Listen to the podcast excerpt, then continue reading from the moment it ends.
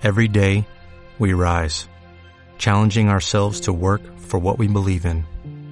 At U.S. Border Patrol, protecting our borders is more than a job, it's a calling. Agents answer the call, working together to keep our country and communities safe. If you're ready for a new mission, join U.S. Border Patrol and go beyond. Learn more at cbp.gov/careers. Bueno, muchas gracias por venir. Bueno, gracias a Isabel, Juan Antonio, eh, por el interés que han tenido en que viniera. Han cambiado fechas porque tenía un evento ya hoy y bueno, han intentado ajustar la agenda para que estuviera y yo agradecido con ellos. Disculparme porque me tengo que ir enseguida en cuanto termine y con una, vale, ¿eh? que si no parezco aquí. Eh, esa, esa, vale, vale. Eh, y bueno, agradecerlo. Empiezo. Lo primero es que eh, sectores en social media, lo primero que me planteé es que realmente sí existen sectores, ¿no? Eh, yo trabajo para empresas, eh, yo he hecho más de 30 proyectos en los dos últimos años, de todo tipo, turismo, agroalimentario, eh, medicina, etcétera, y no hay ni un solo proyecto que, que se parezca, ni siquiera del mismo sector, ni siquiera de la misma actividad. Y bueno, esto es un poco de lo que quiero hablar. Lo que quiero hablar es que, no sé si alguien conoce este, el manifiesto Clutren, 1999, ¿alguien lo conoce? Bueno, pues yo creo que tendría que ser el, el libro de cabecera de vuestro, ¿vale? En el año 1999, cuatro señores ya, se, ya escribieron eh, de que Internet iba a cambiar muchas cosas, ¿no? Iba a cambiar sobre todo que iba a crear un nuevo mercado con nuevas conexiones. Esto es en el año 99.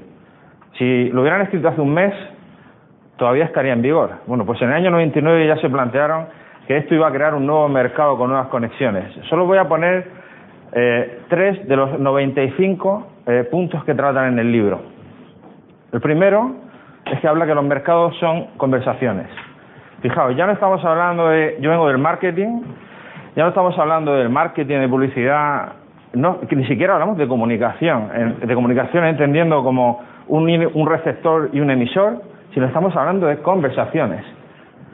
El segundo, los mercados los constituyen seres humanos, no sectores demográficos. Por lo tanto, fijaos, estamos hablando, vamos a conceptualizar cuando se escribió, año 99, en el que a las personas ya no se les trata como demografía, cuando hacíamos un plan de marketing, bueno, ¿qué, ¿cuál es tu audiencia objetivo? Pues señores, señoras, entre 30, 40 años, etcétera.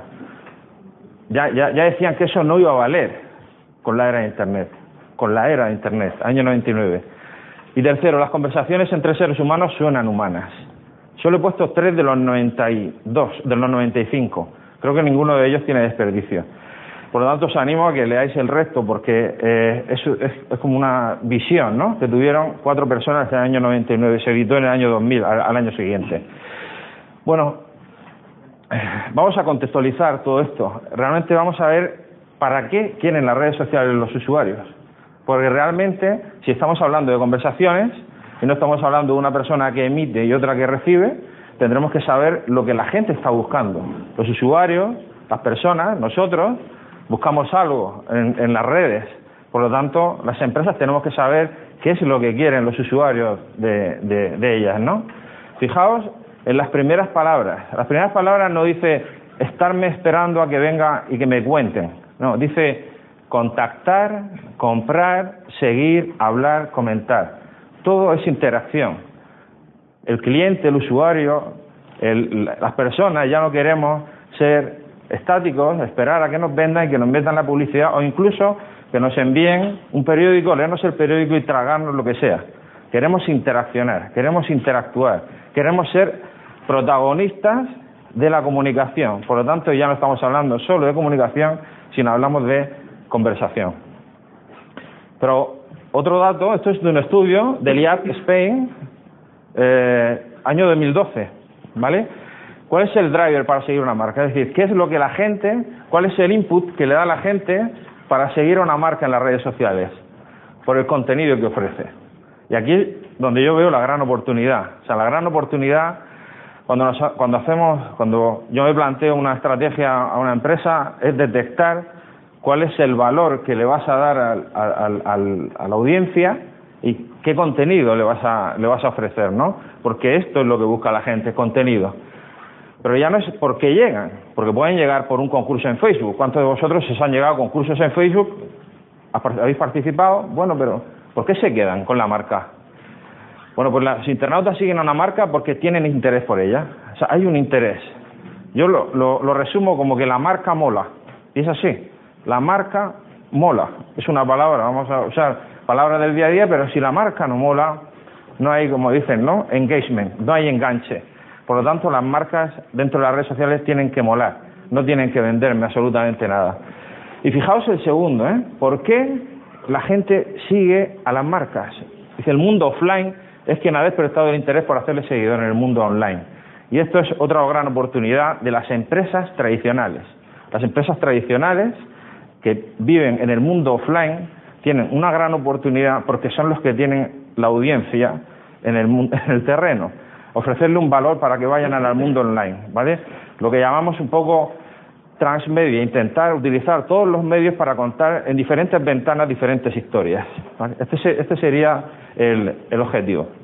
Y ahora bien, ¿qué deben hacer las marcas ante este eh, momento, no? Pues cuidar y mantener esas relaciones. O sea, las marcas, una vez que sabemos qué es lo que lo que quieren los usuarios dentro de las redes sociales, lo que deben hacer es cuidar esas relaciones. Y si, ¿cuál es el ingrediente principal de una relación? Vamos a ver, ¿por qué alguien está, eh, tiene feeling con una persona?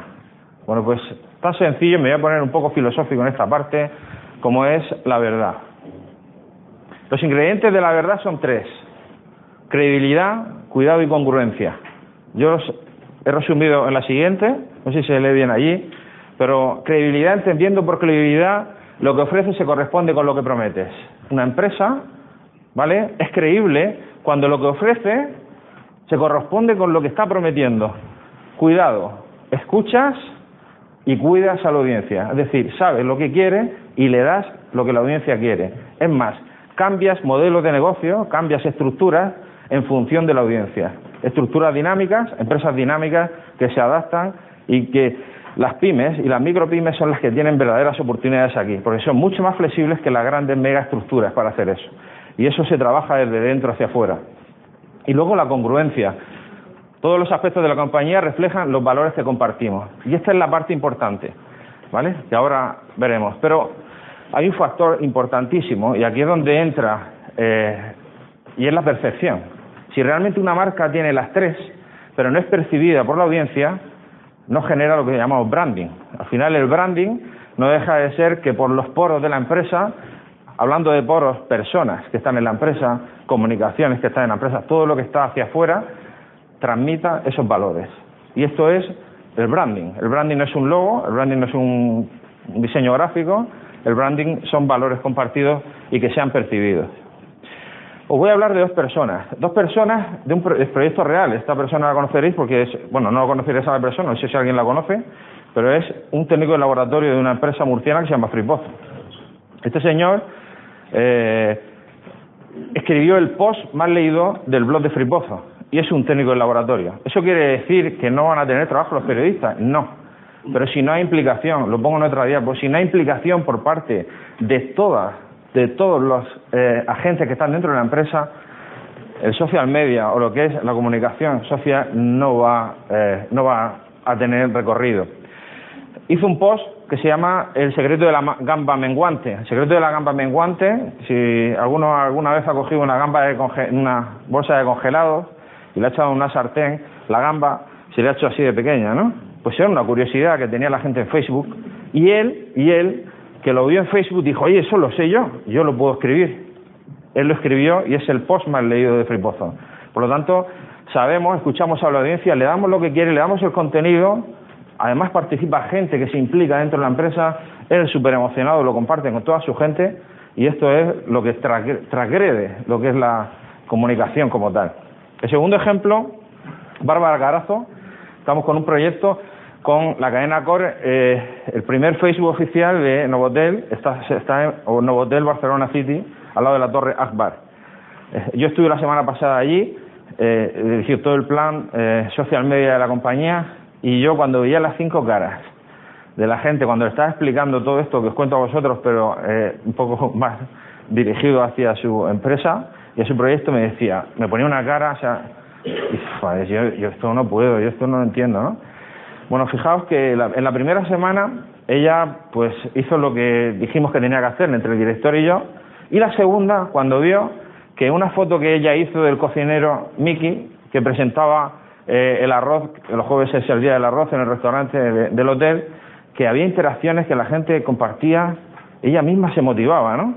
Creo que yo les tenía que acompañar durante dos meses en las actualizaciones de los contenidos y es que ya ni me llaman. Ella misma ha cogido tal motivación viendo eso, que está más implicada con su empresa, entiende que lo que ella está haciendo en el social media es estratégico para la empresa porque así está en el plan, ¿no? Por lo tanto, si emocionalmente está vinculada a la empresa, es rentable para la empresa tener una persona contenta. ¿vale? Por lo tanto, también trabajando hacia dentro podemos hacer empresas rentables. Por lo tanto, me voy a quedar con algunas conclusiones para que os vayáis datos concretos, ¿no? Los social media creo que tienen más que ver con la sociología que con la tecnología. Aquí tenemos un montón de herramientas que mañana no habrá ni la mitad tendremos un montón de aplicaciones. Yo ya me vuelvo loco, cada día veo cosas nuevas. Yo uso una cuando veo que utilizo y la tiro, ¿no? Entiendo que hay algunas que tendrán más corto o más largo recorrido, pero lo importante, y yo entiendo que es un superpoder, es tener empatía. Cuando tienes empatía, vas a ser un perfecto gestor de tu comunidad. Si no hay empatía, desarrollar esa empatía. La segunda, el social media no es marketing. Marketing online es una cosa, banner, display, email marketing, afiliados, etcétera, y el social media es otra cosa. ¿Que nos genera tráfico? Sí. A veces el tráfico que nos genera nuestra web comercial es cuatro veces mayor su presencia en la web. Es decir, que alguien que nos llegue a través de Google, porque nos ha encontrado por lo que sea, puede estar un minuto en nuestra web y alguien que nos llega a través de Facebook o Twitter puede estar, llegar a estar cuatro minutos en nuestra web. Esto significa que hay más vinculación y más engagement dentro de las redes que si aparece y solo busca precio, producto, etcétera. Por lo tanto, tengamos en cuenta que hay que analizar. Otra de las conclusiones es que las redes, las redes sociales o los social media, donde yo incluyo blogs, redes sociales y agregadores de contenido que no son lo mismo, eh, son demasiado importantes para dejarlo al azar, sin estrategia y no profesionalizarlo. ¿Eso significa que todos los textos, todos los contenidos lo tiene que hacer un periodista? No. ¿O un guionista? ¿O un publicista? No. Eso significa que tú tienes que ser el catalizador de ese contenido. Tiene que ser la persona que fiscalice qué tipo de contenido es el que hay que hacer. Porque una persona solo, ni siquiera externa, no va a poder transmitir todos los valores que hemos hablado antes de la compañía hacia afuera. Necesita a la gente aquí está, ¿no? Yo creo que es vital implicar al equipo humano en la empresa, en la estrategia. Si no hay, vas a morir solo. Vas a morir como en algunos proyectos donde me encuentro al community manager en un rincón, en una sala, donde ni se lo cree el director general, pero como lo tiene la competencia, pues tiene ahí una persona que mantiene Facebook y Twitter.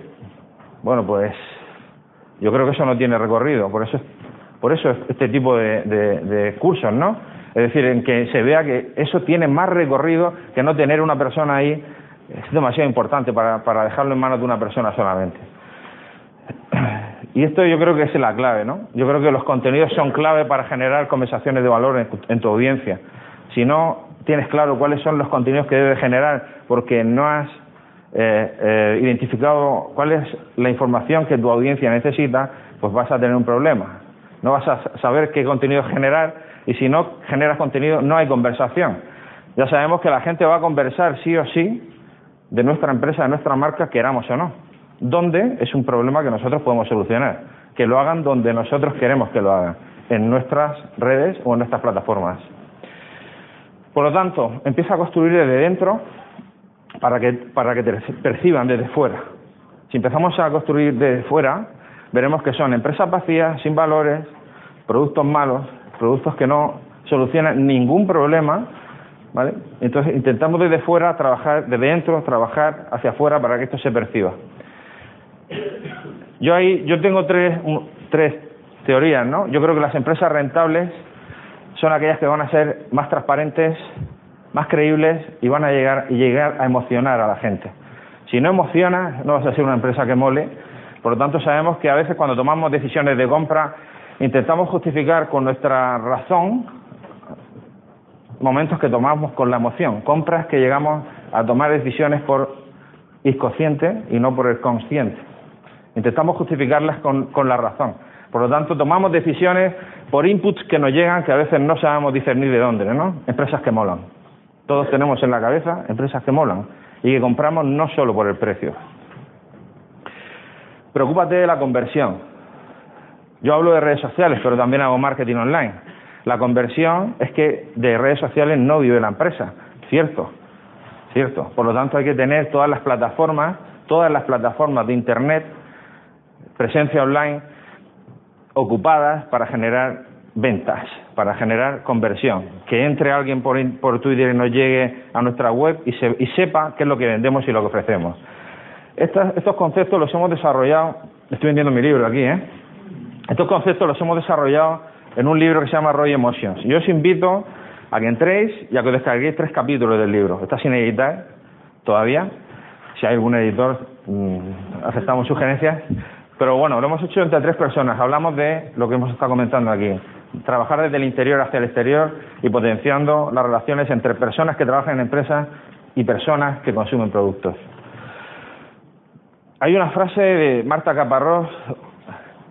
He visto un tuit antes de, venir aquí que ha preguntado si había streaming.